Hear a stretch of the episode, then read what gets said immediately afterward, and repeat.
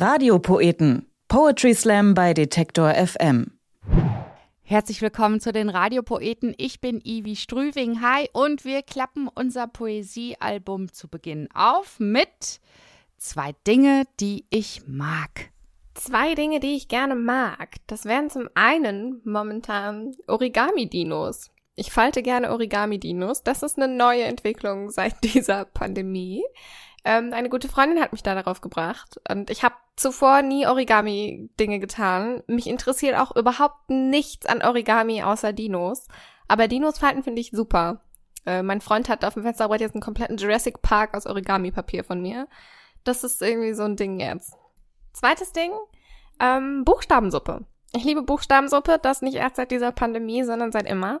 Äh, meistens, wenn es mir irgendwie nicht so gut geht, also wenn ich mich irgendwie einfach psychisch nicht gut fühle oder auch wenn ich krank bin, esse ich immer Buchstabensuppe. Das ist irgendwie so ein Wohlfühlding. Ich glaube, das liegt dran, dass äh, meine Mutter mir früher immer Buchstabensuppe gemacht hat, wenn ich krank war.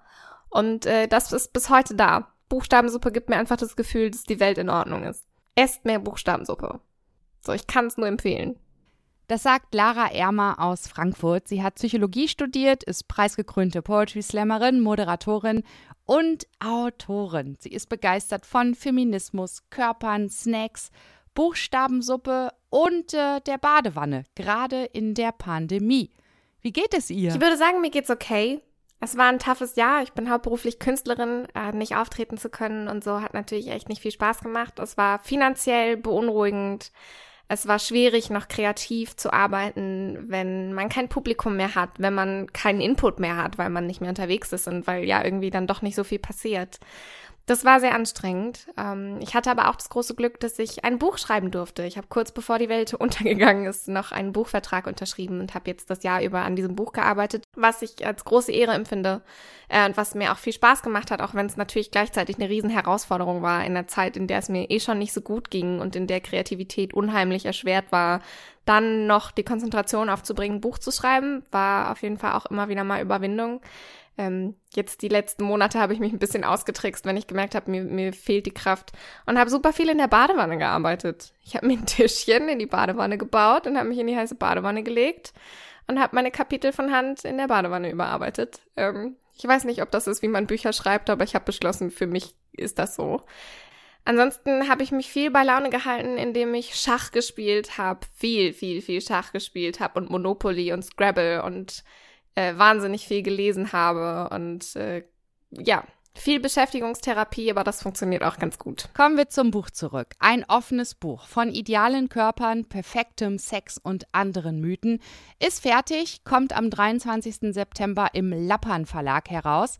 Sandra Davina, die regelmäßig bei den Radiopoeten dabei ist und auch noch in dieser fünften Staffel ein Stück bringt, durfte es schon lesen und sagt, Zitat, Endlich sagt das alles jemand. Und Gott sei Dank ist es Lara Ermer.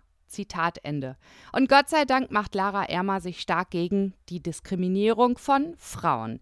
In ihrem Stück Rosa Parks geht es in den Zirkus und in die Fahrschule und man fragt sich, hey, da war doch was vor 65 Jahren. Da hat die Afroamerikanerin Rosa Louise Parks sich geweigert, ihren Sitzplatz im Bus für einen weißen Fahrgast zu räumen. Sie wurde festgenommen und zur Ikone der Bürgerrechtsbewegung.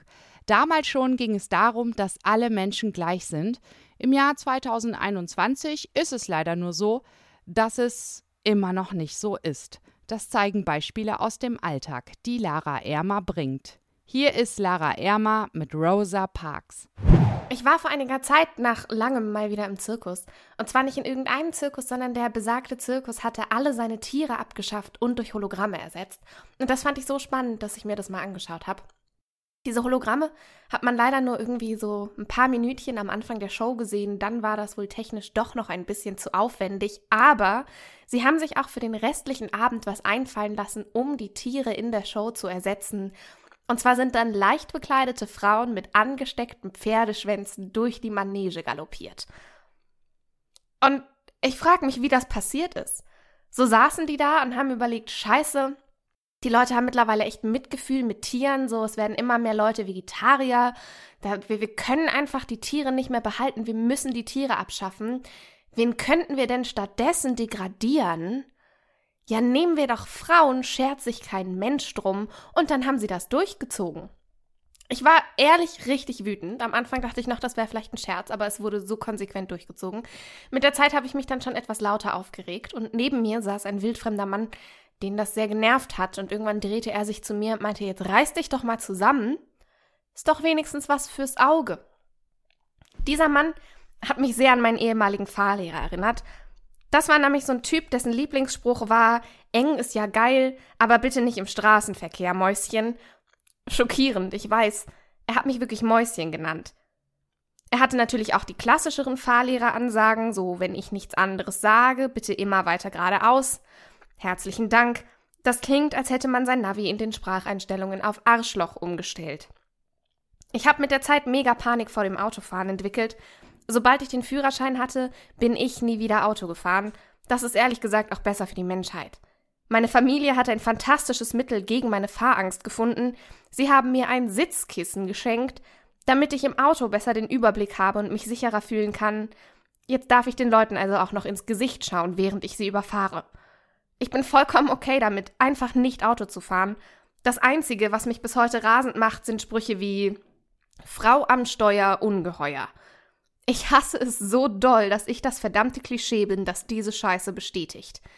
Das ist der einzige Grund, warum ich doch noch mal so richtig geil Autofahren lernen will und dann gründe ich eine Fahrschule. Eine feministische Fahrschule. Ein Ort für Frauen, die keinen Bock mehr haben und die sich wehren wollen. Meine Schule hat auch schon einen Namen. Obacht, der ist was für Kenner. Ich nenne sie Rosa Parks. Meine Schülerinnen wären die krassesten Fahrerinnen der Welt. Scheiß auf Parallelparken. Bei uns wird in die Parklücke gedriftet. Sexy Carwashing wäre kein Ding mehr. Es gäbe nur einen Grund, warum da eine Frau im Bikini auf deiner Motorhaube liegt. Weil du am Strand in sie reingefahren bist, du Arsch. Diese Witze hören leider beim Autofahren nicht auf. Da hat irgendwer beschlossen, Männer sind so und Frauen sind so und bis heute fallen Leuten tausend neue Witze dazu ein. Und ich finde das krass. Das ist mega das Talent. Mit Talenten ist es nur immer so eine Sache. Wenn man zum Beispiel sehr kreative Freunde hat, dann ist das erstmal cool bis diese Menschen einen Töpferkurs belegen und dir ständig schiefe Aschenbecher töpfern. Das ist gar nicht mehr so cool. Und so ähnlich geht mir das mit diesen Witzen. Klar, kann man sich jetzt zum hundertsten Mal darüber lustig machen, dass ich eine Frau bin. Es gäbe aber viel bessere Gründe, um mich auszulachen. Ich bin zweimal durch die Prüfung gefallen, bevor ich das Seepferdchen bestanden habe. Das ist eine wahre Geschichte. Ich habe das beim dritten Mal nur hinbekommen, weil meine Mutter am Ende des Beckens stand und hysterisch mit einer riesigen Plüschdiddelmaus gewunken hat. Ihr Name ist Günther, sie ist fast so groß wie ich und ich besitze sie bis heute. Ich bin allgemein ein bisschen dumm und seltsam. Da können aber andere Frauen nichts dafür. Genauso wenig wie Männer was dafür können, dass sich irgendein Typ mal darauf gefeiert hat, wie stumpf und unhygienisch er war. Trotzdem sagen Menschen, wenn sie sich über die Geschlechter lustig machen, wir Männer, wir Frauen oder mein Favorit, wir Mädels. Was soll das? Ist ja schön und gut, dass du mit deinen Ladies gerne shoppen gehst und ihr euch ausschließlich von Sekt ernährt, aber das gilt nicht für mich. Ich trinke keinen Sekt. Unter Champagner fange ich gar nicht erst an. Wenn man die Leute fragt, woher diese Bilder kommen, heißt es meistens, das war schon immer so. Männer und Frauen sind einfach seit Urzeiten verschieden, ich jagen, du sammeln. Ich habe dazu nur eine Anmerkung.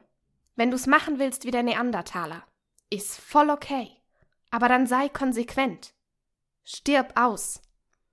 Natürlich sind solche Witze nicht alleine schuld daran, dass es immer noch komische Bilder von Männern und Frauen gibt. Ich will das gar nicht verteufeln.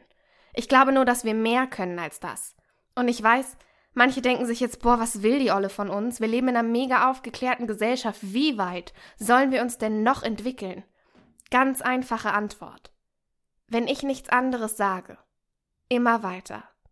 Geradeaus. Eine feministische Fahrschule, Rosa Parks. Gute Idee. Ja, das würde auch einer Freundin von mir aktuell helfen, die gerade den Führerschein macht und den Lehrer schon zweimal wechseln musste, weil er sie, Klammer auf, erwachsene Frau, Klammer zu, wie ein kleines Mädchen behandelt hat. Natürlich gibt's auch nette, respektvolle Fahrlehrer. Wenn ihr wen kennt, Raum Berlin, meldet euch sehr gern. Ich gebe es dann an meine Freundin weiter. Sie testet jetzt gerade eine Fahrlehrerin.